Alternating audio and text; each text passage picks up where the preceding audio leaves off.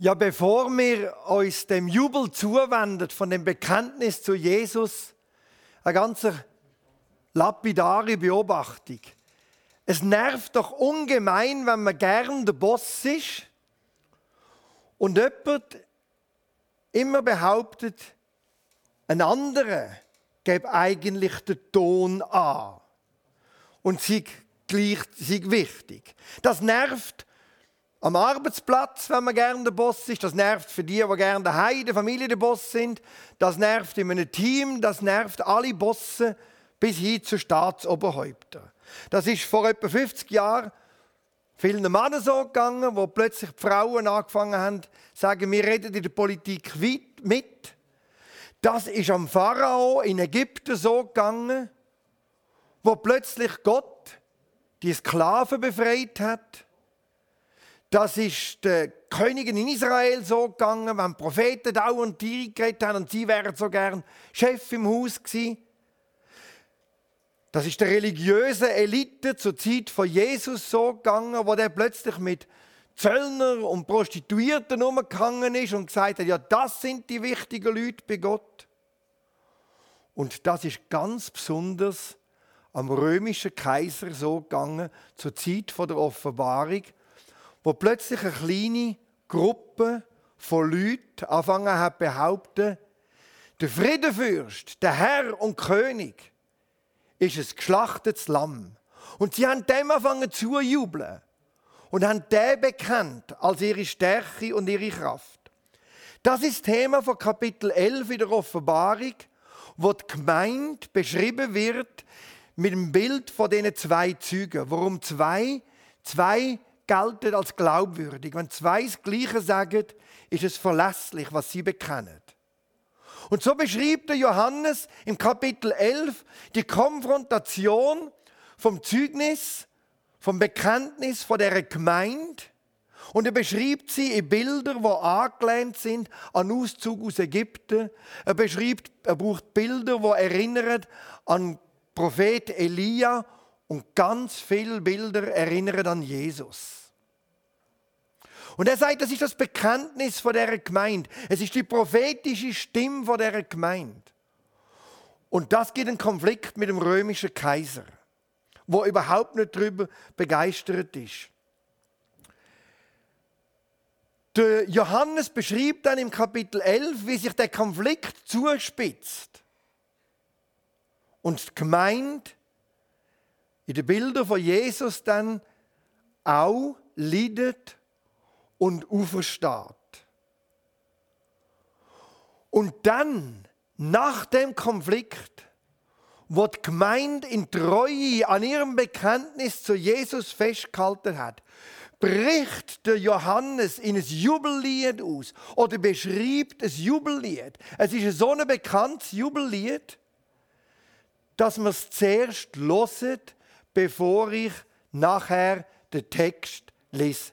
Und jetzt losen wir einmal das Jubellied, das das Bekenntnis auslöst.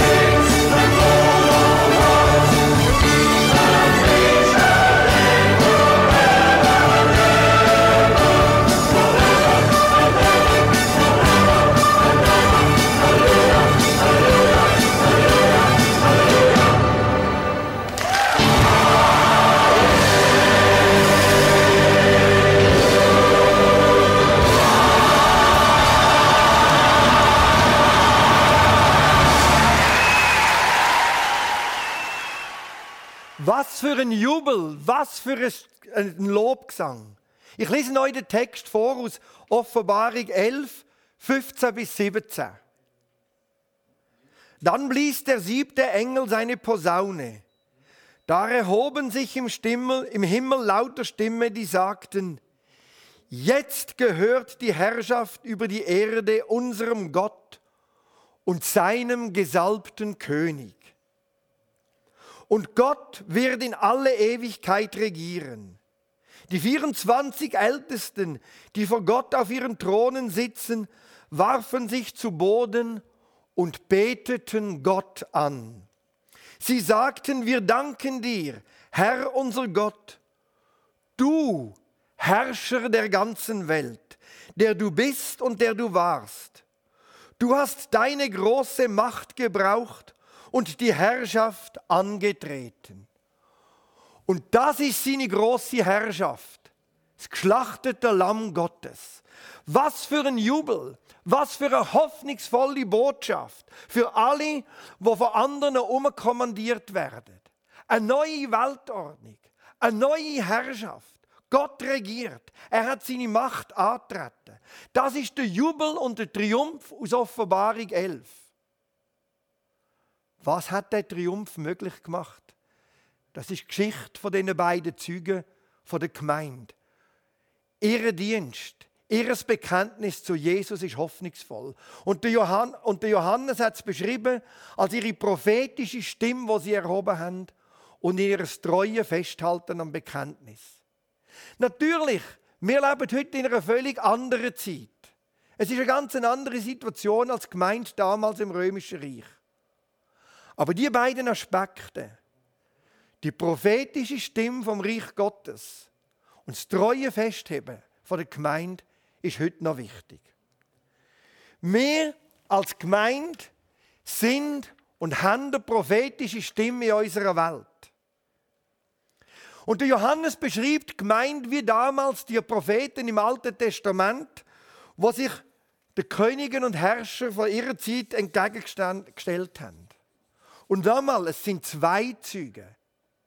Was sie verkünden als prophetische Botschaft, das ist zuverlässig. Es ist Grund zur Hoffnung. Die Stimme muss gehört werden, denn sie ist Hoffnung für alle, die unter die Rede kommen in einer Welt, wo Mächtige diktieren und andere unterdrücken. Manchmal sind die Königreiche ein bisschen klein, in den Familien, in Arbeitsteams. Manchmal sind sie ein bisschen grösser und sie konfrontieren sie mit der Herrschaft Gottes. Jetzt taucht natürlich die Frage auf, ja, was ist unsere prophetische Botschaft als Gemeinde heute? Wo müssen wir unsere Stimme erheben? Ich habe so den Eindruck, eines der wichtigsten Themen, wo wir als Gemeinde eine prophetische Stimme sind, eine Botschaft haben und leben, wo ganz anders ist, ist in der Auseinandersetzung mit dem permanenten Druck von einer Leistungsgesellschaft, wo wir drin leben. Überall muss besser werden, muss cooler wirken, muss erfolgreicher sein. Wir werden überall nur an der Leistung gemessen. Sieht das in den sozialen Medien, wie viele Likes habe ich? Habe ich mehr als der andere? Sieht das im Beruf, habe ich mehr Erfolg? Sieht das, habe ich das bessere Handy? Habe ich mehr Followers, was auch übrig ist? Schulnoten, der Druck fängt schon überall an. Nur noch die Leistung zählt. Und unter dem Druck zerbrechen ganz viele Menschen. Es ist fast eine Form von Sklaverei geworden. Und dem halten wir als Gemeinde Botschaft entgegen, dass Gottes Gnade uns befreit von jedem Leistungsdruck.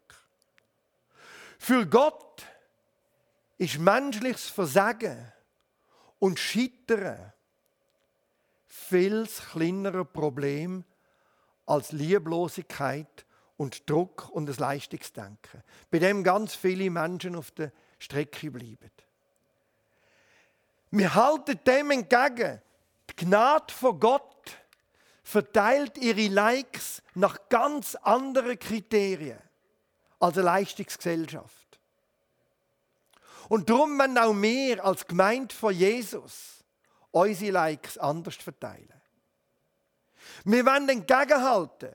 Bei Gott gelten andere Regeln. Bei Gott gilt nicht der Erfolg und die Leistung der Ton an. Wir haben den Ton gehört. Es ist der Jubel. Es ist, es ist die gross, das große Lied von der Befreiung, von der Gnade von Gott. Er hat seine Herrschaft antreten. Das ist unsere prophetische Stimme. Die Gnade hat ihre Herrschaft antreten. Und es ist so eine paradoxe Herrschaft. Wenn Gnade regiert, ist das eine ganz andere Herrschaft, wie wenn Leistung und Erfolg der Ton angibt. Denn wenn Leistung der Erfolg der Ton angibt, dann müssen wir immer nur produzieren und dann müssen wir immer nur konsumieren, damit wir wieder mehr können, unser Produziertes überhaupt verkaufen Und da steigen wir aus und sagen, nein, Gnade gibt den Ton an. Und daher haben wir unsere Stimme. Wir sind doch mehr als einfach Produzenten und Konsumenten. Wir sind Gottes Geschöpf. Befreit. Und wir erheben unsere Stimme und sagen, genauso geht es um viel mehr als um bürgerliche Werte. Das ist nicht das Maß aller Dinge. Wir erheben unsere Stimme und sagen, es gibt Wichtigeres, als dass wir möglichst gleich wieder auf die Malediven fliegen können. Es ist übrigens überhaupt nicht ungerecht, wenn wir nicht überall Ferien machen können. Es ist schon das Vorrecht, dass wir überhaupt Ferien haben. Ganz viele Leute auf dieser Welt haben keine. Unsere Vorfahren haben das auch nicht gehabt. Das ist überhaupt nicht ungerecht. Da erheben wir unsere Stimme und sagen, wenn Gnade regiert, kommen andere Sachen ins Zentrum. Und das Zweite, was die Gemeinde macht, ist, sie hebt fest an ihrem Bekenntnis zu dem Treuen, zu dem Lamm Gottes. Da haltet sie daran fest. Wisst ihr, manchmal frage ich mich ja, was bewirkt mein Bekenntnis überhaupt? Es sind nicht Tausende, die zum Glauben finden. Manchmal frage ich mich, Wegen uns als Gemeinde ist die Leistungsgesellschaft nicht einmal im Burgdorf schon überwunden. Hat es dann überhaupt einen Sinn? Jetzt könnte man sich trösten mit der Geschichte von dem Bub, wo man manchmal erzählt, wenn Tausende von Seesternen an den Strand gespült werden und hoffnungslos da liegen, wo einzelne in den See rausrührt, wieder ins Meer. Und wo er gefragt wird, warum machst du es, hat ja keinen Sinn, sagt er, ja nein, aber für den einen Seestern ist es eben doch wichtig. Das könnte man gerne Weg gehen. Und es ist ein berechtigter Weg. Der Johannes geht einen ganz anderen Weg. Er geht eigentlich einen unglaublichen Weg. Er sagt, das Festhalten, das treue Festhalten von der Gemeinde am Bekenntnis zu der Herrschaft von einem geschlachteten Lamm ist wegbereitend für die neue Herrschaft vom Lamm. Es ist wegbereitet für Gnade. Es ist wegbereitend für den Ausstieg aus der Leistungsgesellschaft. Und dann sagt er, das passiert einfach. Man könnte fast meinen, lieber Johannes, hast du jetzt nicht gerade ein bisschen den Boden unter den Füßen verloren und ein bisschen realitätsfremd geworden? Da sagt er, nein. Nein, unser Bekenntnis bereitet den Weg vor. Es ist für ihn klar, nur das Bekenntnis zu einem geschlachteten Lamm führt zu einer neuen Weltordnung von der Gnade. Und er scheint noch recht gehabt zu haben. Ein bisschen mehr als 100 Jahre später hat der römische Rhetoriker Tertullian, der dann später auch Christ geworden ist, müssen sagen, das Blut der Märtyrer ist der Samen der Kille. Mit anderen Worten, je mehr Druck der Staat aufbauen hat gegen die kleine, unbedeutende Gruppe von Christen, desto stärker ist die gewachsen, desto mehr haben sich die Leute anstecken von dieser hoffnungsvollen Botschaft, von der Herrschaft vom Lamm. und nicht mehr von der Herrschaft, von der Tyrannei. Am Ende triumphiert die Macht vom Lamm über die Macht von der Gewalt. Und darum triumphiert das Bekenntnis zu dem Lamm gegenüber allem anderen. Und mündet in den Jubel, wo wir gelesen haben. Jetzt gehört die Herrschaft über die Erde unserem Gott und seinem gesalbten König. Und Gott wird in alle Ewigkeit regieren. Und er regiert so. Das ist die Herrschaft, die Bestand hat. Das bekennen wir und das werden wir prophetisch bezeugen. Unsere Treue gegenüber dem geschlachteten Lamm, unser Bekenntnis zu dem Jesus ist nicht bedeutungslos. Auch wenn ich manchmal das Gefühl habe, sechs. Auch wenn ich manchmal das Gefühl habe, es ist ein Tropfen auf einen heißen Stein. Es ist grundlegend für die Erneuerung der Welt.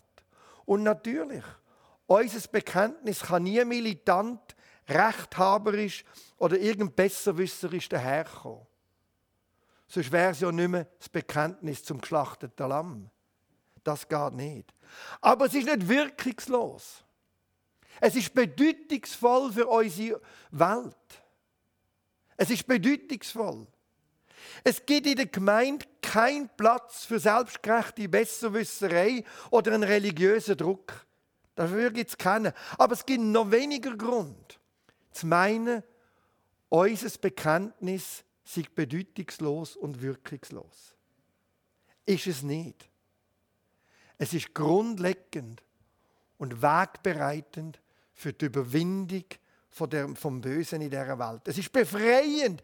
Es ist hoffnungsvoll für Leute, die unter diesen Tyrannen leben. Die Tyrannen in ihnen, die Stimmen in ihnen, die Druck auslösen. Die Stimmen um uns herum, die Druck auslösen. Unser Bekenntnis zu dem Lamm ist wegbereitend für die neue Weltordnung. Und es kann nur ein Bekenntnis sein, wo wie das Lamm halt nicht so immer beeindruckend daherkommt. Aber es ist wirkungsvoll. Es ist und bleibt die Herrschaft vom geschlachteten Lamm und durch unser Bekenntnis wird in dieser Welt jetzt schon zurechtgerückt, was Gott einmal für immer will zurechtrücken. Amen.